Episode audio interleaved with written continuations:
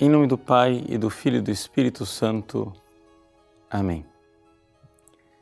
Meus queridos irmãos e irmãs, o Evangelho de hoje, Jesus toma a firme decisão de ir para Jerusalém.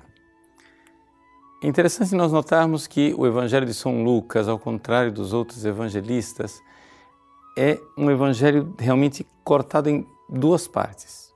Até aqui, até esse versículo 51 do capítulo 9, Jesus está exercendo seu ministério ali na região da Galileia, na sua terra natal.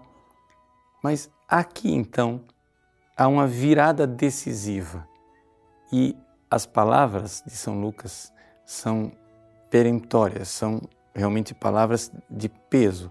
Ele diz: Jesus então tomou a firme decisão de ir para Jerusalém. Em que consiste essa decisão? Bom, em primeiro lugar, nós temos que recordar que ah, o caminho para Jerusalém, de quem vem da Galileia, é uma subida. Jerusalém fica no alto a 700 metros acima do nível do mar. E ali, naquela cidade, no alto, o Cristo vai subir. Sim, mas vai subir não somente para Jerusalém, vai subir para o céu vai subir para o céu para nos salvar. Vamos recordar que São Lucas é o evangelista que narra duas vezes a ascensão do Senhor. Narra no Evangelho de São Lucas e narra no início dos Atos Apóstolos. É aquele que põe a cena da, da ascensão como sendo verdadeiramente a, um, uma pedra é, fundamental da construção, da arquitetura do Evangelho que ele escreveu. Mas isso exatamente por quê? Porque o Cristo está nessa sua viagem, nessa sua viagem para Jerusalém e para o céu. É uma viagem, é uma Páscoa. Sim, o povo de Deus, o povo de Deus foi caracterizado por uma grande viagem, a saída do Egito, a saída da escravidão do faraó, a passagem pelo Mar Vermelho, tempos de deserto, finalmente a entrada na terra prometida. Esse itinerário do povo no Antigo Testamento agora é o itinerário de Cristo e é o nosso itinerário.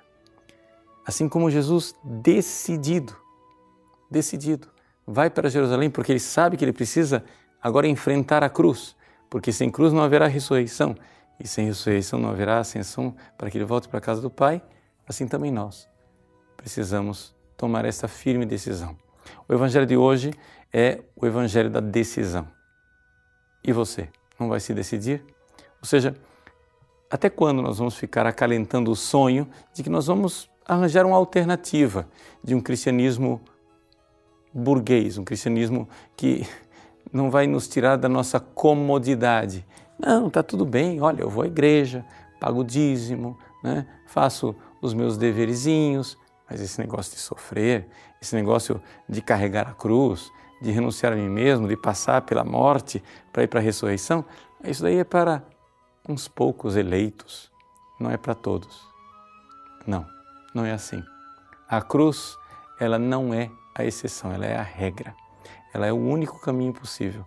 Porque, exatamente porque Deus é um Deus de amor, não é possível nós seguirmos um Deus de amor e mantermos o egoísta dentro de nós, vivo.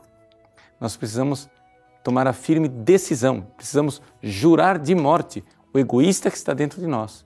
Existe um homem velho, existe uma mulher velha dentro de nós que precisa ser jurado de morte. Não haverá entrada na terra prometida, não haverá ida para o céu se nós não jurarmos de morte este homem egoísta, essa mulher egoísta que está dentro de nós.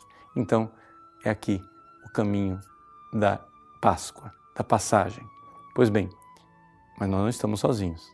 Com a graça de Deus, Jesus caminha conosco e caminha à nossa frente. Ele nos dará a graça, ele nos dará o poder de ser seus discípulos.